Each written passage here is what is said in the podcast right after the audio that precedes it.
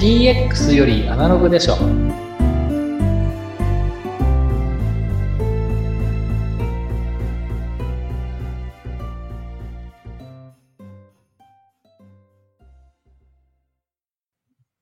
こんにちは、声ラボの岡田です。今回も藤田さん、大原さんにお話をお伺いしながら進めていきたいと思います。よろしくお願いしますよろしくお願いします。あの、今回の早速テーマに、えーお話をいきいこうと思うんですが、IoT、船に乗るっていうことで、これ実際に、えっと、対応された、あのー現場で実際のやられたことをお話しいただけるということなんですが、これはどういったプロジェクトなのか、ちょっと藤田さんの方から簡単に説明していただいてよろしいでしょうか？私がまあ進めたプロジェクトっていうのは、あの、えっ、と、漁船の、あの、あれですね、アイデパンの電力測定の、はい。あの、まあ、ちょっと、実験をうん兼ねた、ちょっと、えープロジェクトだったんですけど、で、もともとの目的としては、その、えーまあ、AI を利用し利用して、その電流の、その、利用効率とかを測って、まあ、コストダウンにつなげるとか、うんまあ、そちらの目的があったんですけど、まずは、その、そもそも測れるかとか、まあはい、ちょっと思考実験っていうのもちょっと兼ねてやった感じですね。ほうほうで、あの、大原さんとまあ一緒に動いたっていう形になります。はい。大原さん、こういったような業務改善っていうのは、そんな、それほど珍しくないものなんですかね？あそうですね、えっと、今回の場合だと IoT というキーワードうん。の中ではあの陸上ではですね比較的やられているようなことはい。ですので、うんうん。あの想像自体はそんな難しくないですけれども、うん。船というこう海の上ですね、確かに。いう特殊な環境っていうところで、私が最初にお客さんからご相談いただいたときには、まあ、陸上でできるので、船でやるための課題っていうのをどうするか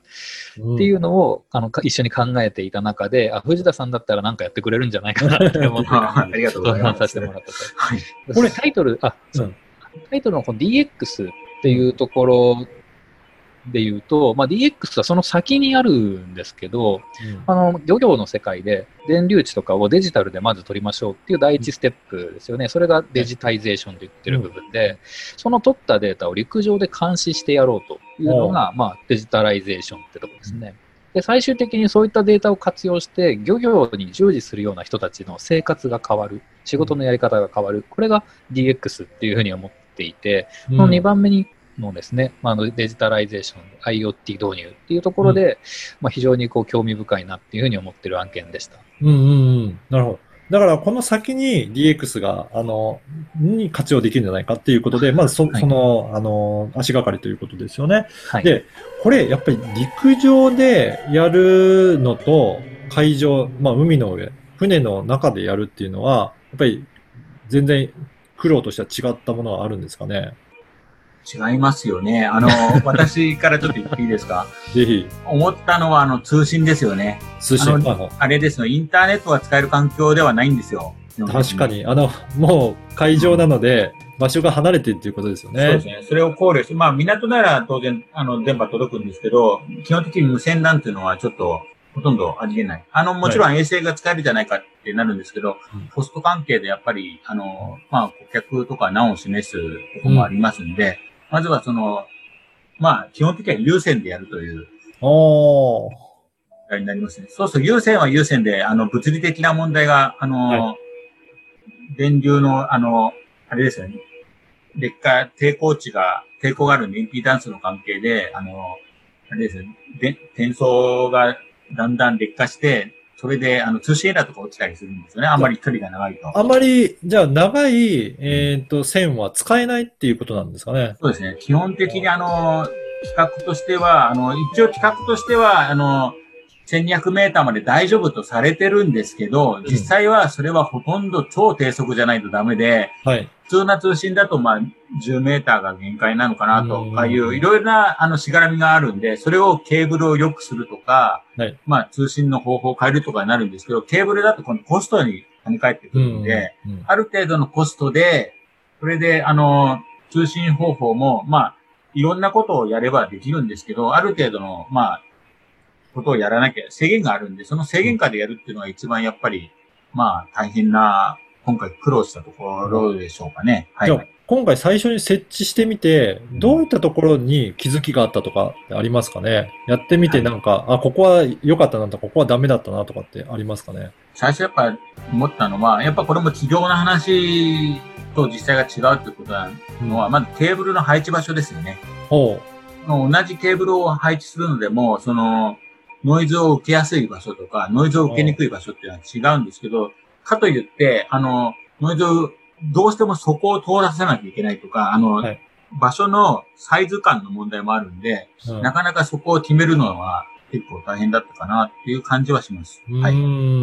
だからそういうふうに現場に行ってみて、どこでノイズが発生しやすいか、あと本当に設置できる場所とか、そういったところを工夫しながらやっていかないとなかなか見えてこない部分があるということなんですね。ソフトウェアさんだったら、まあ通信をただプログラム書けばいいじゃんってなるんですけど、それを考慮して、あの、ま、待ち時間を用意するとか、うん。うん。ソフト側もちょっと同様に工夫しなきゃいけないっていう、あの、ハードだけではなくてソフトの問題もあるんですよね。なるほど。はいうんうん。だからそういったので、ハードとソフト両面からいろいろ考えて対応していく必要があるということですねそうですね。。それが、あの、あの、普通の、あの、今の流行りのクラウドとかいうのが全くじゃないんですけど、使いにくい状況なんですよ。なるほど。はい。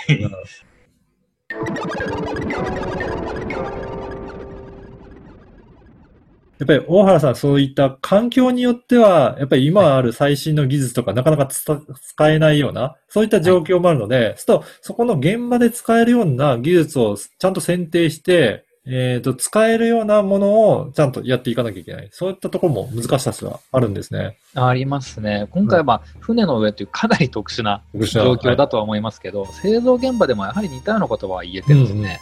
例えば鉄に囲まれてる部屋とか。っていうところもあると思うんですよね。はい。えっとそういったこう完全に囲まれた部屋で電携帯の電波も届かないような場所っていうのも製造現場の中にもあると思いますし、うんうんめちゃくちゃ暑い場所とかもあると思いまはい。すし、はい。すごいこうずっと振動してるような場所っていうのもある。し、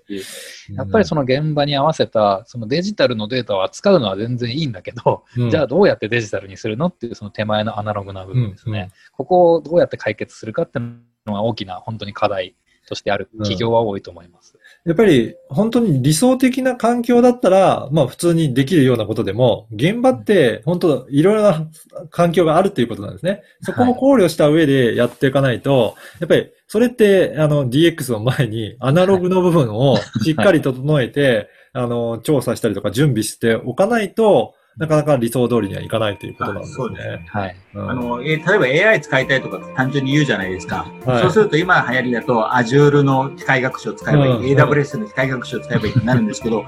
そもそもクラウド使えないんで、その絵が全然ダメなんですよ、できないそうすると、例えば AI やりたかったら、その AI のエンジンをそそもそも持たせなきゃいけないんですね。はあ。その AI のエンジンを作れる、まあうちはありますけど、一応ちょっと手前味噌もあるんですけど、うん、そういうあのコーディング技術とかも必要になってくるんですよね。うんうんはい。そっか。だから、本当に通信できて、クラウド上のサービスとかデータとかも使えれば、いろいろ、あの、いろいろできるの技術使えるけど、使えるけど、それが使えないから、それを一からちょっとある程度作んなきゃいけないっていうのも、あーまあ、こういうの、なるべく作らないようにはするんですけど、まあちょっはといろんなものの組み合わせっていうのを内部で完結しなきゃいけないっていうのうんが、まあ、うん結構大変なことですいうことね。はい。だからそういったものを見ると、やっぱり今回、本当に特殊な例ではあるかもしれませんが、船の上とか、そういった環境も、いろいろ過酷な環境もあるので、そういったこともかあの考慮に入れながら、やっぱり DX を進めていくっていうことが必要なんだなというふうに思いました。うんはい。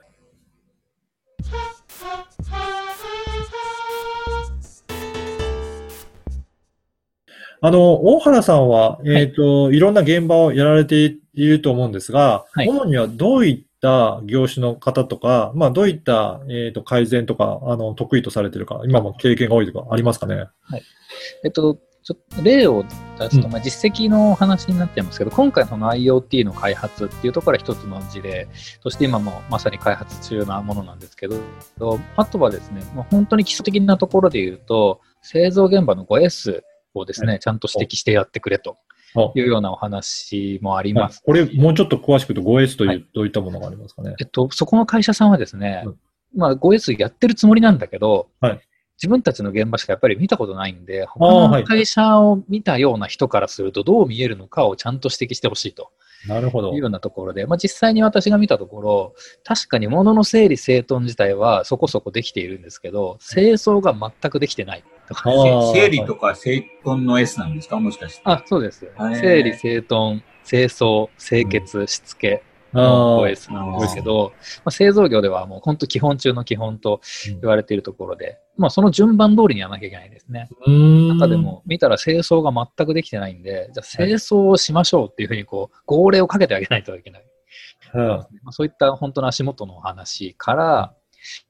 あのもうちょっとあのフェーズが変わると、えっと、次の次世代の経営者がどのように製造現場を見ていったらいいのかっていうところを教育してほしいとうん。いうようなことがありまして、まあ、経営者がじゃあまず何を課題としているのか、その経営者が考えている課題って、じゃあ現場でどのような解決方法で取り組まなければいけないのか。うんで、それをじゃあ現場の人にやってもらうために、どんな風に、えー落とし込んでいったらいいのか。そんな感じで教育するようなこともやってますね。なるほど。本当に、あの、アナログなこととか、なんかそういったところからもしっかりやっていかないと、業はい務改善ってやっていけないっていうことなんですね。あそうですね。むしろアナログが整ってくると、どんな風にデジタル化情報を使えばいいかっていうのは、もう必然的に見えてくるので、お客様自身が分かってくることだと思います。うんうんはいはい。そこで、なんか改善の、あの、具体的なツールとか見えてきたら、そういったところの開発が、藤田さんのところは、得意とされてるっていうことですねありがとう。ございます。